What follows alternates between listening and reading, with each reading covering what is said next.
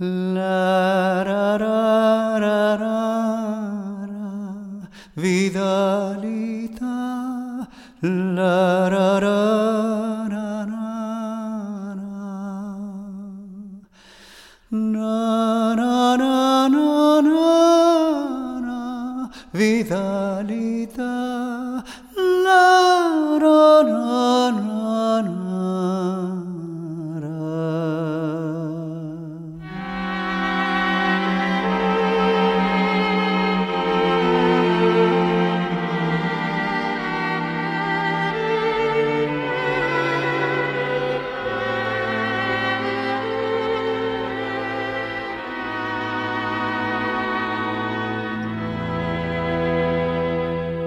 Hola, soy Jairo y aquí estoy como cada semana dispuesto a compartir con vos este espacio de la folclórica y nacional en el que Jaco González tendrá a su cargo la producción y la edición.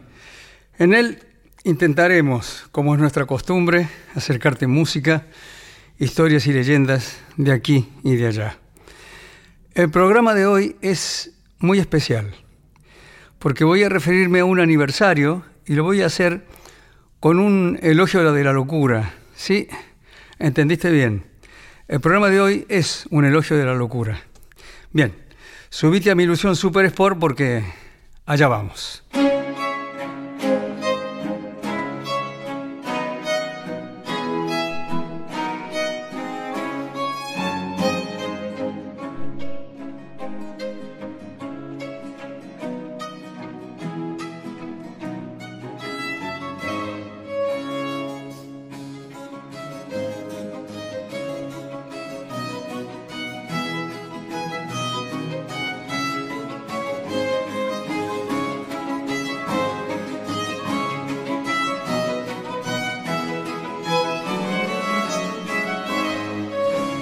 A modo de introducción al tema central del programa de hoy, pensé que sería interesante ponerlo un poco en contexto.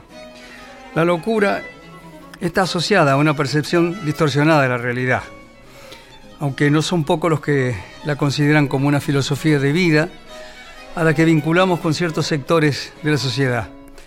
Sin embargo, deberíamos reconocer que al entender la realidad de una manera sesgada, todos actuamos de manera irracional en algún momento de la vida. Fuera del ámbito de la medicina o el psicoanálisis, se etiqueta de locura a cualquier acción temeraria o imprudente, desatinada o que, no sé, por sus características insólitas, ocasiona desconcierto. Por ejemplo, alguien dice, hice una locura, me enojé con mi mujer y me fui a dormir a la casa de mi hermano. O ¿Vos considerarías una locura si me dedicara a la pintura sin haber estudiado Bellas Artes? Total dicen que todos los artistas son un poco locos. o también, ¿eso pagaste por un televisor 4K? ¡Qué locura!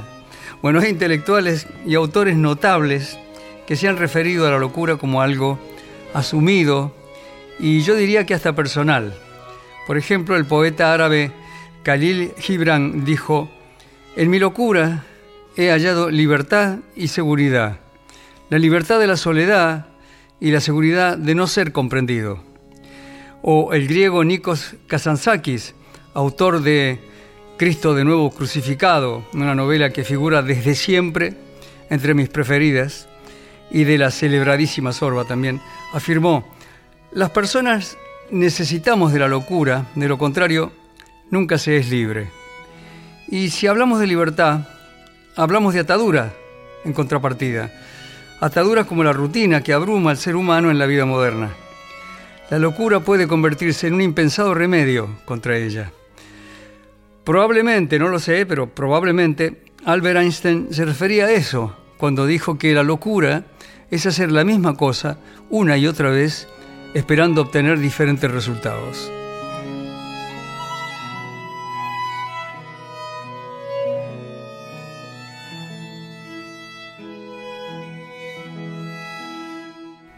Bien, ahora sí, vamos a, adentrarnos de lleno en el tema que preparamos para el programa de hoy. En la Edad Media existía en Francia una fiesta de origen pagano, aunque a veces también podía llegar a ser religiosa, En cualquier caso, se trataba de una fiesta muy particular. Eh, era conocida como la Fête de Fou o la fiesta de los locos. En ella cada uno se complacía en mover los estatus sociales del lugar que ocupaban en la realidad y en algunos casos hasta llegaban a invertirlos. En ese gran torbellino de fantasía, los locos reales adoptaban el papel de chiflados notables del pueblo, de la ciudad, del lugar donde habitaran. El recuerdo de esta fiesta resultó muy inspirador para el cineasta francés Philippe de Broca, para quien huir de la realidad era una de las temáticas más recurrentes de sus películas. En una de ellas, la llamada Rey de Corazones, cuenta un episodio ocurrido sobre el final de la Primera Guerra Mundial, en una ciudad francesa ocupada por el ejército de la Alemania imperial. Los invasores, sintiendo que se acercaba el final del conflicto y que el desenlace no les sería favorable, decidieron abandonar la ciudad. Pero antes dejaron en la catedral una bomba que se activaría a la medianoche. Un habitante consiguió, antes de ser eh, asesinado, alertar al comando del ejército aliado. Inmediatamente después, los pobladores huyeron despavoridos abandonando su suerte a los locos que alojaba el manicomio local. Sin personal que los atendiera, ni que se ocupara de ellos, ni nada que les impidiera salir, los locos aprovecharon para transformar el pueblo en un pandemonium donde las cosas más inverosímiles eran posibles. La comandancia británica envió a un soldado escocés con la misión de impedir la detonación del artefacto explosivo. No era un gran especialista en eso, pero tenía la virtud de hablar francés, por eso lo mandaron en realidad. Al llegar, el enviado se encontró con una ciudad casi desierta, porque además los pocos habitantes que quedaban se comportaban de una manera muy extraña, decía. Los locos habían organizado a su manera, es decir, de una manera dislocada, la vida de la ciudad. El enviado escocés no pasó desapercibido para algunos alemanes que se habían quedado emboscados y que lo siguieron desde el momento en el que él ingresaba en la ciudad. En ese contexto, los únicos aliados con los que contaba el escocés eran los pensionarios del asilo de enfermos mentales, y para no ser reconocido por sus perseguidores, se mezcló con ellos y hasta se autoproclamó rey de corazones, cosa que los locos aceptaron de buen grado, tenían un nuevo soberano. A partir de ahí, lo que hace el director Philippe de Broca es reubicar en un contexto moderno la fiesta medieval de los locos a la que aludí al principio, colocando la intriga en un suspenso artificial donde un héroe, consustanciado con los locos, cumple una misión. Informa a través de dos palomas mensajeras a sus superiores del peligro que todavía era latente en el lugar. Pero la primera de las palomas fue abatida por los alemanes y solo pasó la que portaba el informe sobre lo peligroso de la situación, por lo que sus superiores decidieron llevar el ejército a la ciudad. El problema eh, surgió cuando los alemanes decidieron hacer lo mismo y que llegaron casi al mismo tiempo, enfrentados en la plaza principal y formados curiosamente como dos grandes pelotones de fusilamiento, procedieron a dispararse los unos a los otros hasta que ninguno de ellos quedó con vida. Los locos, que observaban todo con cierta perplejidad, pensaban que, aunque un poco exagerado, aquello era el final programado de la fiesta. Y cuando eso pasó, eh, uno de ellos dice vamos y regresaron agrupados a su encierro en la residencia, en el manicomio. La verdadera apuesta consiste en ver cómo el héroe de la historia ha ido adoptando la filosofía de vida de los locos que en contraposición con la crueldad de la guerra recrearon en la ciudad una realidad paralela. La pregunta sería entonces, ¿quiénes eran los verdaderos locos? La historia es a la vez una parodia de la guerra y, como les dije al principio, un elogio de la locura.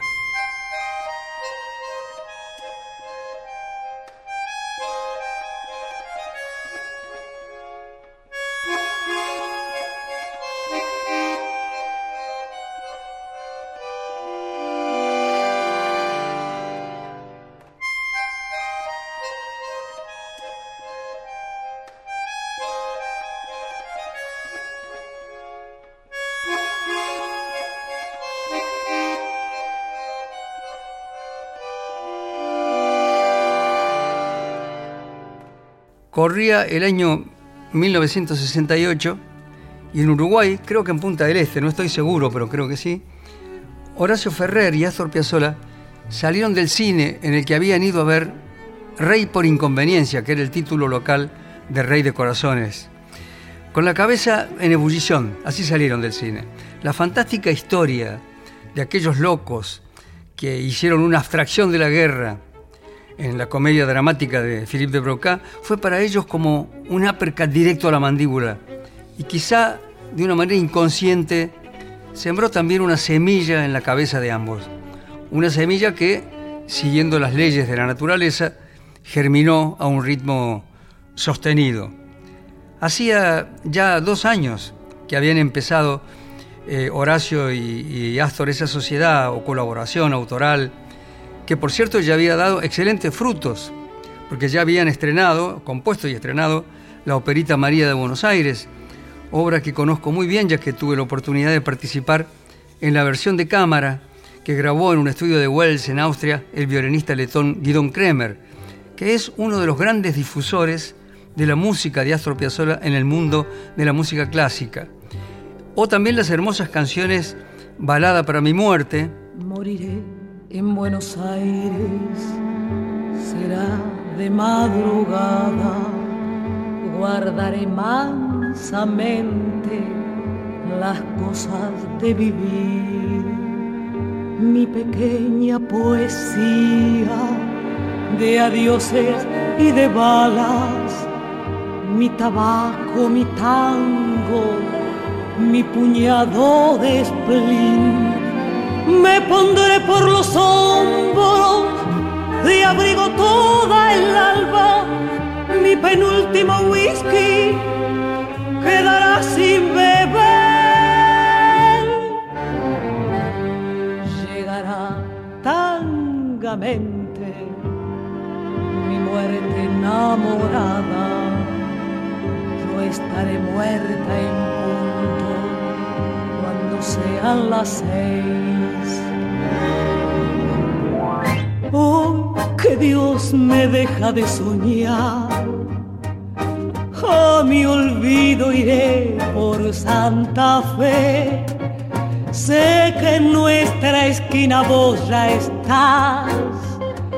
Todo de tristeza hasta los pies. Abrázame fuerte que por dentro oigo muertes, viejas muertes, agrediendo lo que amé. Alma mía, vamos yendo, llega el día, no llores. Y el popular Chiquirín de Bachín.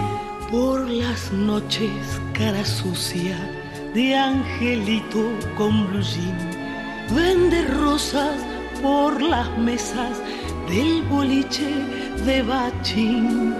Si la luna brilla sobre la parrilla, come luna y pan de hollín.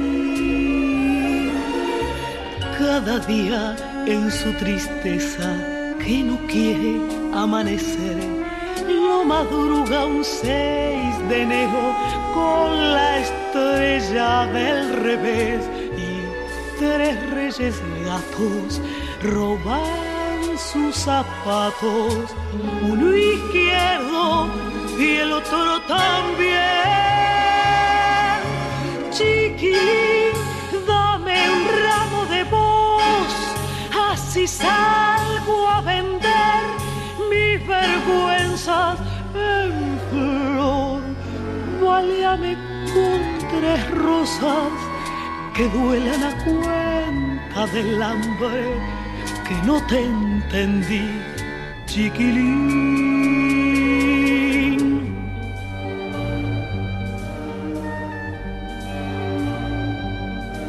Cuando el sol pone a los pibes delantales de aprender, él aprende cuánto cero le quedaba por saber y a su madre mira, gira que te gira, pero no la quiere ver. Cada aurora en la basura con un pan y un tallarín se fabrica un barrilete para irse y sigue aquí. Es un hombre extraño, niño de mil años, que por dentro le enreda el violín. Chiquilín,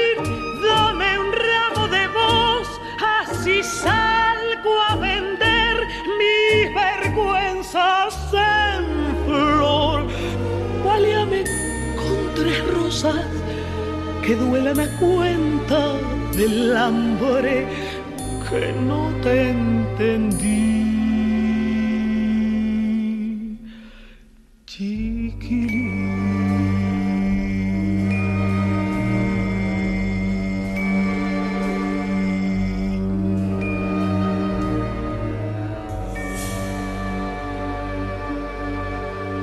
Estas dos canciones ya marcaban un estilo, pero la historia de los locos los había impactado tanto que siguió dando vueltas en sus cabezas. Empezaron a trabajar en el tema sobre una idea que Ferrer deseaba que funcionara como un efecto antimufa, según sus propias palabras, o como una oda de amor o una oda al amor y a la libertad. Pero bueno, está claro que las cosas suceden cuando tienen que suceder, es decir, ni un día antes ni uno después. Así, pasado un tiempo y ya de vuelta en Buenos Aires, como tantas otras veces, Horacio se dirigía a la casa de Astor donde habían quedado para trabajar. Y en la avenida Santa Fe se detuvo delante de un escaparate, de una vidriera, y vio su propia imagen reflejada. Pero bueno, creo que es mejor que dejemos que sea Amelita Baltar, que entonces no solo era la pareja de Astor Piazzolla, sino que había sido también la intérprete de todas las obras antes mencionadas. Bueno, ella me lo contó así. Entró a casa y enseguida le dijo a Astor, que estaba ahí alrededor del piano, Astor, yo creo que me estoy volviendo loco.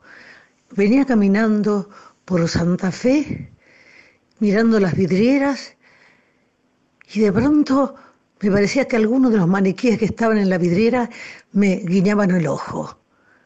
Me quedaba medio medio absorto y además pensando, estoy, me estoy piantado totalmente, porque además se sumaban algunas otras ideas que yo ya tenía en la cabeza. Así que eso de mirar una vidriera, que era de día, y ver que un maniquí, un maniquí te guiñe el ojo, sumado a todo lo que tendría en la cabeza, como decía él, era realmente loco. Bueno, eso lo comentó apenas llegó a casa y se lo dijo a Astor.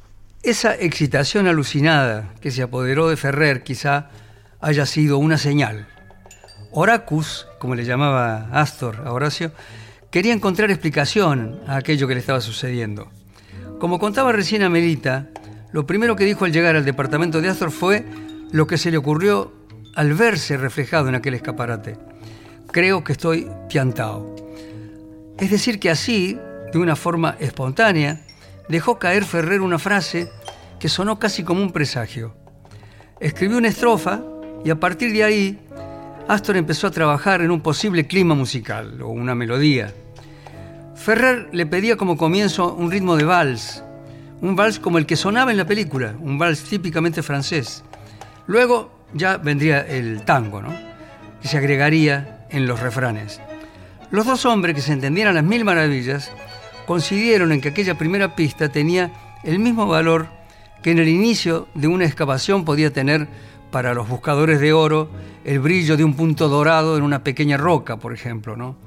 Si esto fuera el buen comienzo de algo, ¿cómo seguimos? preguntó Astor, intrigado. A lo que Horacio respondió, quizá insistiendo en la locura, o pensarlo así, como una idea loca. Y bien, la idea loca prendió. Un brote de genialidad empezó a gravitar en torno al piano, que era el espacio creativo ideal para el genial dúo compositivo. El segundo paso lo relaciono con algo que había aportado Ferrer desde el comienzo de la colaboración. La importancia que le daba él a los fragmentos recitados.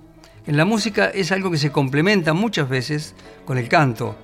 y que en su caso era además algo personal, porque estaba directamente emparentado con las costumbres familiares. Su madre parece recitaba muy bien. O sea que ese era un terreno en el que él se movía a sus anchas. Por eso consideraba de importancia proveer a la obra de tres partes recitativas. La primera, eh, precediendo al tema musical, la segunda, insertada en la mitad como parte del relato, y una tercera, que proclamara el desenlace con una gran celebración colectiva de libertad, de amor, en fin, muy acorde con las reivindicaciones de la época. Una vez más, Piazzolla desde la música y Ferrer desde las palabras ponían en marcha el desarrollo de una idea, solo que esta no era una idea cualquiera. Ferrer agudizó su carácter de fino observador de hechos palpables de la realidad que luego él, con su reconocido talento, llevaba al terreno de la poesía en modo surrealista, que era el estilo más le inspiraba. Por su parte, a Astor le bastaba con mirar al piano para que éste se pusiera en modo piazola, como obedeciéndole, y se sentaba a tocar el teclado y, y bastaba eso para que de él surgiera como por arte de magia ese estilo inconfundible y cada vez más sólido del genial compositor marplatense, el creador de Adiós Nonino, que es una cadencia armónica que encontraremos en varios de sus trabajos, incluido en este, de la balada sobre la ternura y la rebelión de una locura porteña. El trabajo ya estaba orientado, pero ni Astor ni Horacio sabían aún hasta dónde les llevaría, o dicho en otras palabras, no tenían ni idea de la que estaban a punto de armar.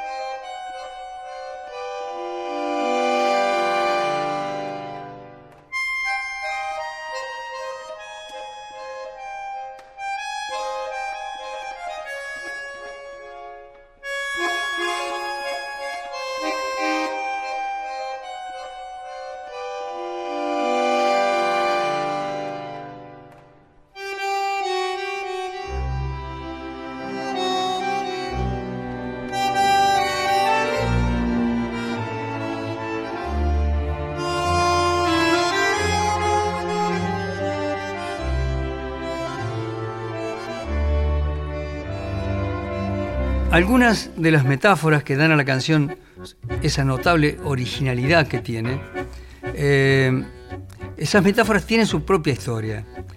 En octubre de aquel año, era el año 1969, visitaron la Argentina dos astronautas norteamericanos. Uno de ellos era nada menos que Neil Armstrong, creo que el otro era Collins, que solo tres meses antes había hecho realidad Armstrong el sueño más antiguo de todas las civilizaciones humanas al convertirse en el primer hombre en caminar en la luna.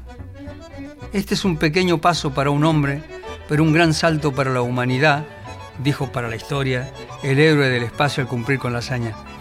En Buenos Aires recibieron múltiples homenajes oficiales, entre los que figuraba un paseo por las calles principales de la ciudad, subidos en un coche descapotable saludando y recibiendo el saludo de la gente que estaba apostada en las veredas. Así lo recuerda Amelita Baltar. Tal vez era fines del invierno y yo pienso que era así. En un atardecer estaban los chicos y sus madres por la calle saliendo del colegio vespertino y se escucha a las madres decir, ahí va, ahí va, ahí va, ese hombre pisó la luna, iba en un coche descapotado con motos adelante y atrás un, hombre parado con, y saludando a la gente. Y los chicos quedaban estupefactos, no podían entender qué era eso de que ese hombre había pisado la luna. Iban por Callao, venían de un homenaje que le habían hecho en el Congreso a Armstrong. Era Armstrong, uno de los tres astronautas. Venía del Congreso y venía hacia el lado del río en ese coche y la gente lo veía. La gente no entendía mucho, algunos lo reconocían porque ya había salido en todos los diarios, pero estaba allí, Y realmente yo pienso que los niños, en los chicos debe haber quedado ese señor que era que para ellos era como la luna que rodaba por Callao. Lo primero que me viene a la cabeza, escuchando la historia que contó Melita, es lo extraordinario que resultaba el hecho de que aquella visita de Neil Armstrong a la Argentina se produjera casi inmediatamente después de cumplir su gran hazaña espacial, que lo había transformado en el hombre del momento, uno de los más populares y de los hombres más requeridos del planeta. Todos lo querían tener, todos lo querían ver. El caso es que aquel paseo ceremonioso por las calles de Buenos Aires fue captado con un gran sentido de la oportunidad, como si fuera una fotografía instantánea por Horacio Ferrer, quien primero incorporó la imagen y luego, con poesía, que es lo que le sobraba, la transformó en uno de los versos más felices y populares de la canción. Yo sé que estoy piantao, piantao, piantao, insistía en ese verso, que luego continuaba con una muestra de su mejor expresión. En ella se mezclaban el realismo mágico y el surrealismo más ortodoxo. ¿No ves que va la luna rodando por Callao y un corso de astronautas y niños con un vals me baila alrededor? Bailá, vení, volá.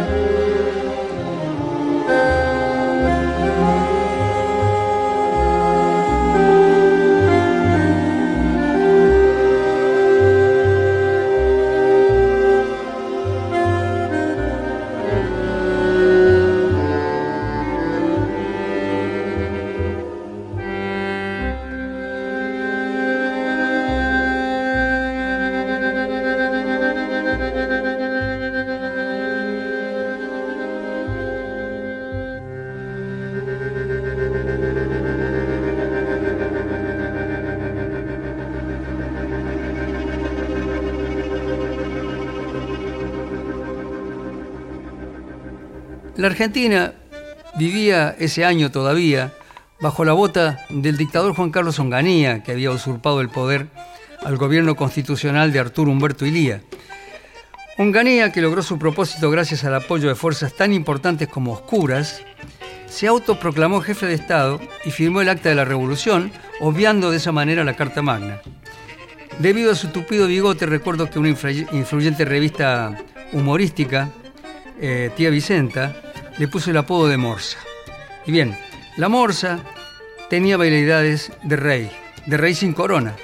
Y era tan así que se podría decir de él que no solo menospreciaba cualquier signo de modernidad, sino que anhelaba reinstalar el pasado. En ese sentido, hasta se atrevió a entrar en carroza con lacayos de, de Librea al predio de la sociedad rural en Palermo. Su modelo a seguir era el dictador español Francisco Franco, con eso les digo todo. Era la época del pelo largo entre los pibes y de las faldas cortas entre las pibas. En ese tiempo tan controvertido, para Eduardo Vergara Leumann los alados que surcaban el cielo de San Telmo no eran gorriones, sino ángeles, y en el Festival de Cosquín los folcloristas llevaban a hombros sus canciones como ofrendas a la Plaza Próspero Morina, y la que lograba subir al escenario tenía ganado el cielo. Se multiplicaron, por las razones que expliqué antes, eh, las revueltas callejeras de los estudiantes que protestaban en las ciudades más grandes del país los jóvenes incorporaban consignas heredadas del Mayo francés. Y a un año de la llamada Revolución de los Adoquines y de la masacre de Tlatelolco en México, fuerzas cultas y combativas siguieron en Córdoba el santo y seña del gringo Agustín Tosco y sumaron un capítulo a la historia, el Cordobazo. Fue el final del año en el que el Boca de Alfredo Di Stefano dio la vuelta como campeón en el Estadio Monumental de River y yo empezaba a armar las valijas para irme a España, para saber qué era lo que me deparaba el destino.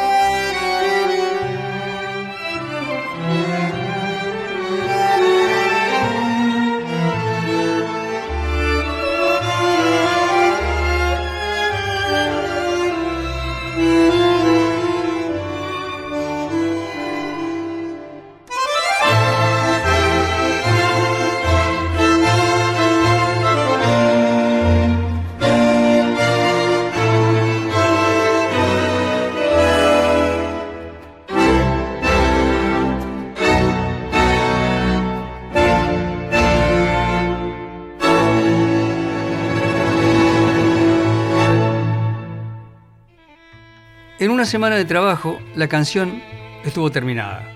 Hubo solo una, una mm, pequeña diferencia, digamos, a la hora de elegir el nombre para bautizar a la criatura.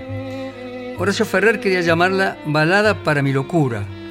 Y como él mismo solía contar, Piazzolla se negó, aduciendo que en sus actuaciones él era quien presentaba las obras que van a tocar.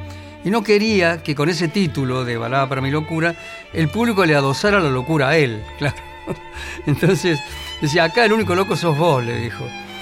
Bueno, no, no hubo en realidad grandes modificaciones, ya que se impuso un nombre muy parecido y definitivo, Balada para un loco.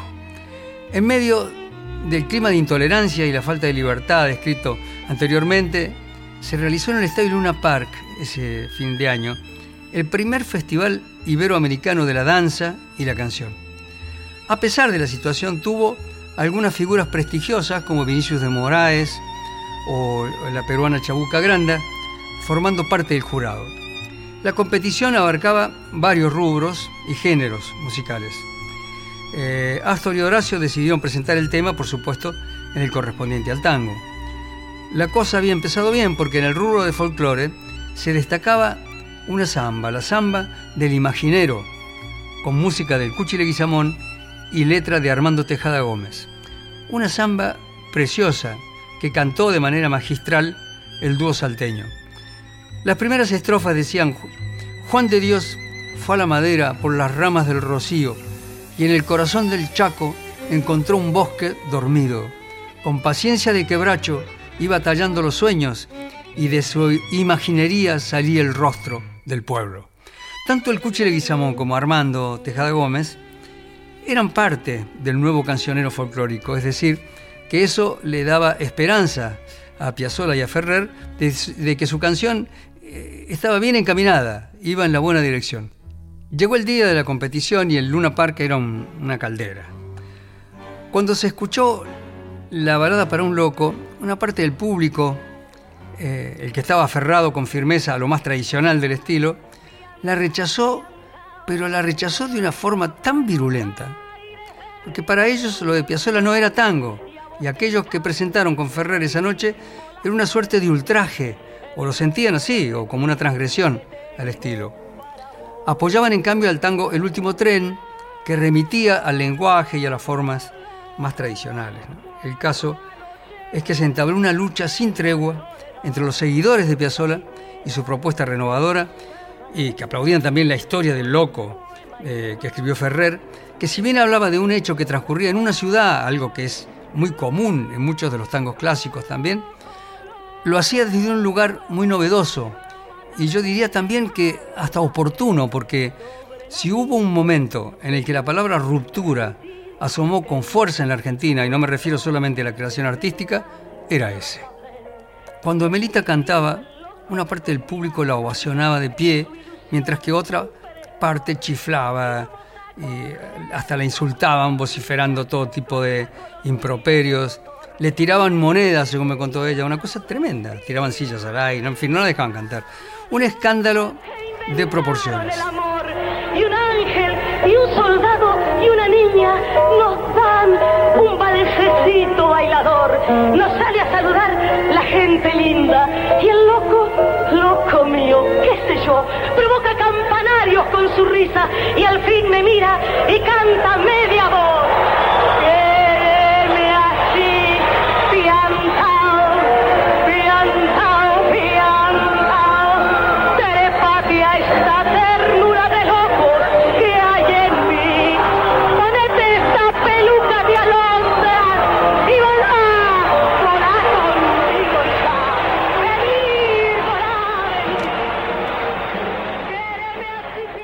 Parecer, según me contaron, en el jurado había unanimidad desde el primer momento para otorgarle el premio a la balada para un loco.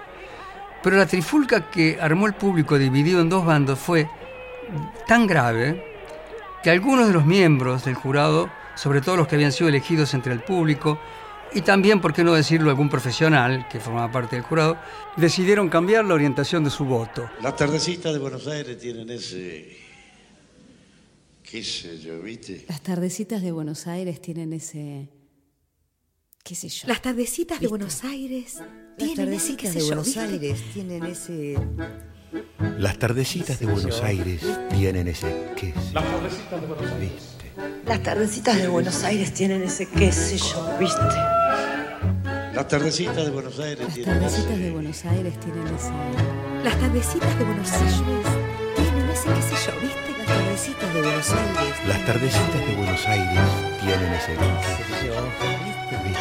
Las tardecitas de Buenos Aires tienen ese qué sé yo, ¿viste? Las tardecitas de Buenos Aires tienen ese-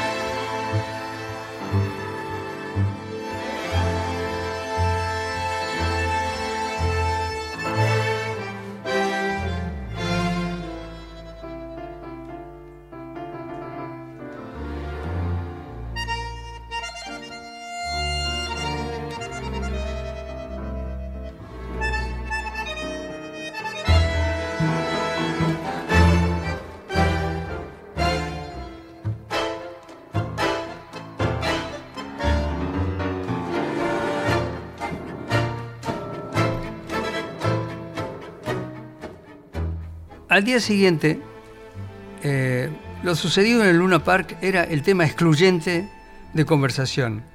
En todas partes, en las casas, en los cafés, y en muchos casos también de discusión. Eso ocurría en todos los ámbitos, como dije. El paso de Balada por un loco, la interpretación extraordinaria de Melita Baltar y sus consecuencias inmediatas no dejaron indiferente a nadie. Recuerdo que Joan Manuel Serrat había llegado en esos días en uno de sus primeros viajes que hizo al país y dijo en una radio que quería conocer inmediatamente a los autores de esa canción maravillosa que lo había deslumbrado y lo había dejado boquiabierto, palabras textuales. Todos recordaremos aquel festival por ser allí donde un público masivo entró en contacto con una obra que le dio la razón a Piazzolla, que nada más darle la puntada final a la canción cuando la estaban eh, componiendo, le dijo a Ferrer, Oracus, tenemos una bomba atómica en las manos. Astor, ¿qué pasó ayer en el Luna Park? Un día muy feliz, uno de los días más felices de mi vida y bastante con muchas sorpresas diría, porque no- realmente no es que no pensaba ganar, pero la sorpresa para mí fue el aliento que me dio esa gran masa de público que había en Luna Park. Contemos que ayer por la noche se realizó el Festival de la Danza y la Canción. ¿Es la primera vez, Astor, que participa usted así en algo tan masivo, donde está el pueblo? Sí, yo diría que sí. Además nunca quise participar porque le tenía mucho miedo al público, sinceramente. Más en lugar- lugares tan grandes así como Luna Park o algún estadio. Siempre rechacé así ofertas para trabajar porque me da mucho miedo. Ayer lo perdió el miedo, ¿no? Sí, te juro que lo pedí casi todo. Amelita, ayer el tema de Astor y Ferrer, interpretado por usted, ganó. Falta un pasito, el último, el Sí, sábado. el último. El tema sabemos que no se puede, usted no lo puede cantar para nosotros, ni lo puede recitar, No, pero ¿cómo no. es? Es de locos. Es un tema de locos. ¿Cómo se llama? Balada para un loco. Y es, es una cosa muy simple, muy fresco. eh, una chica que sale de su casa, cuando va llegando a Arenales y Callao, se encuentra con un tipo, así, que sale detrás de un árbol, así, un poco disfrazado, y que la empieza a seguir. Que lo siga contando un tipo. Eh, ¿Qué pasa después, Astor? ¿Qué hace el tipo? Yo, yo quisiera contar la música que me sería mucho más fácil. Directamente eh, ella se, se enamora de, del tipo, de este loco lindo.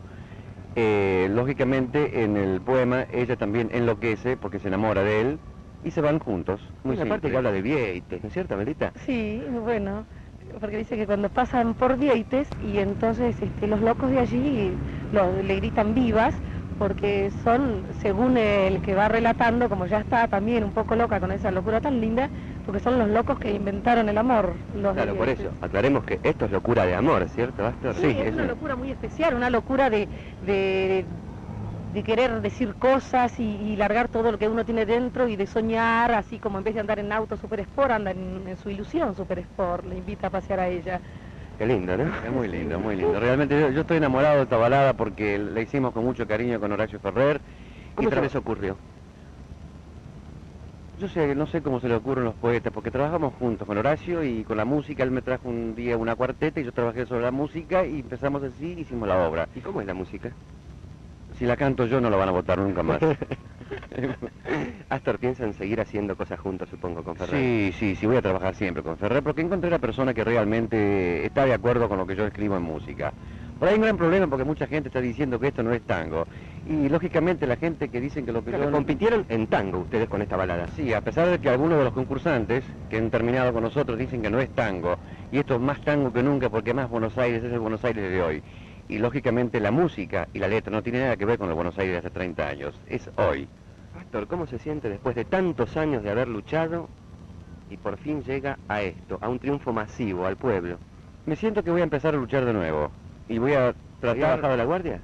No, pienso que voy a tratar de conquistar al pueblo, que, que lo- que es lo que yo realmente quisiera, sinceramente. ¿Y después de esto cómo se siente, Amelita Baltar? Ah, Yo todavía no bajé, ¿no? Estoy volando, pero para mí es fascinante eh, haber, eh, haber podido dar eso que yo tenía que dar, afrontar esa responsabilidad y salir así eh, ganadora, ¿no? ¿Qué sé yo? Es lindísimo, ¿no? Me pongo- mm, estoy contentísima por, por Astor porque realmente Piazzolla ha aplaudido así masivamente como fue ayer y en Buenos Aires y en el Luna Park. Eh, Es más triunfo de lo que pensamos todavía. pero- Y qué lindo es decir que Astor Piazzolla ya, ahora sí es del pueblo. Ojalá.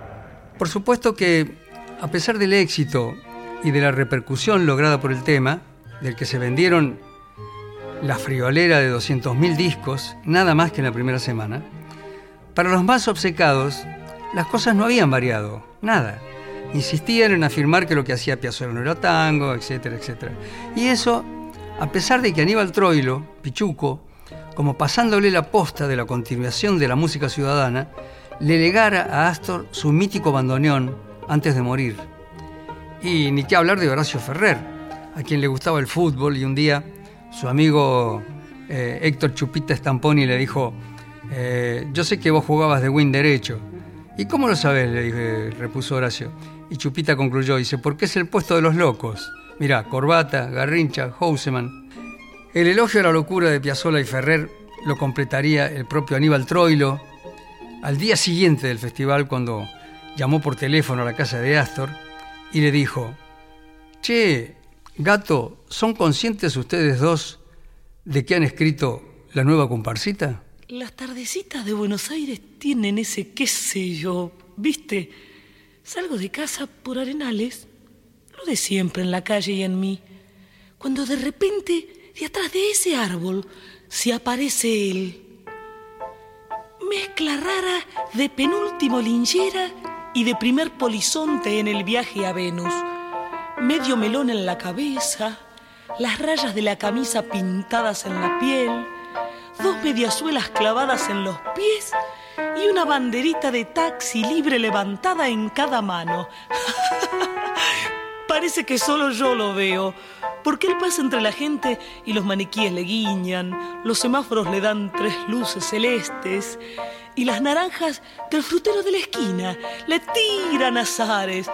Y así, medio bailando y medio volando, se saca el melón, me saluda, me regala una banderita y me dice, ya sé que estoy piantao, piantao, piantao, no ves que va la luna rodando por Callao, que un corso de astronautas y niños con un vals me baila alrededor, baila, vení.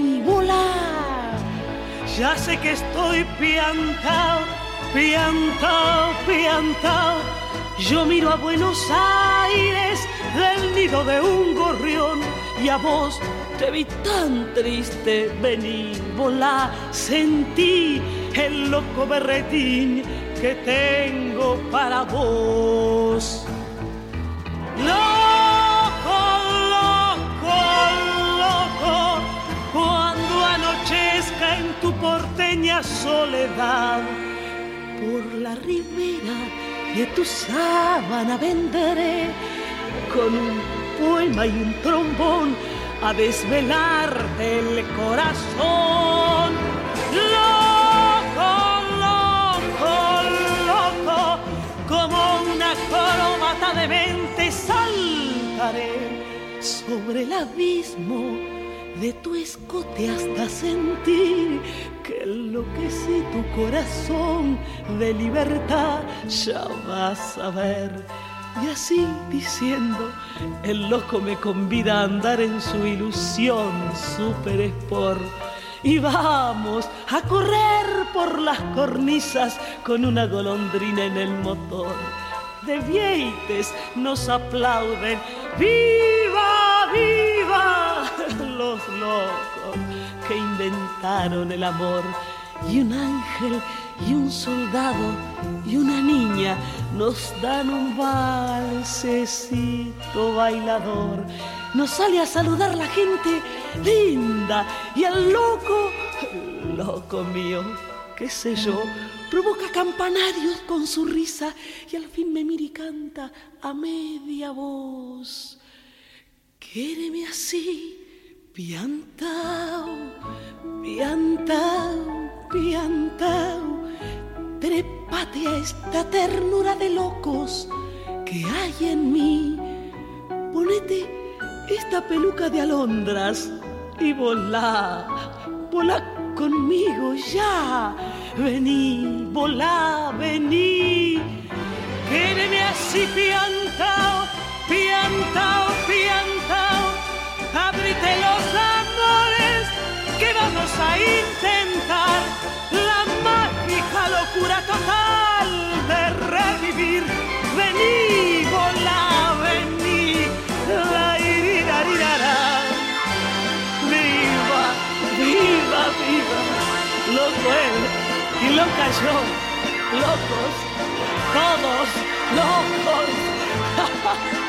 locos, locos,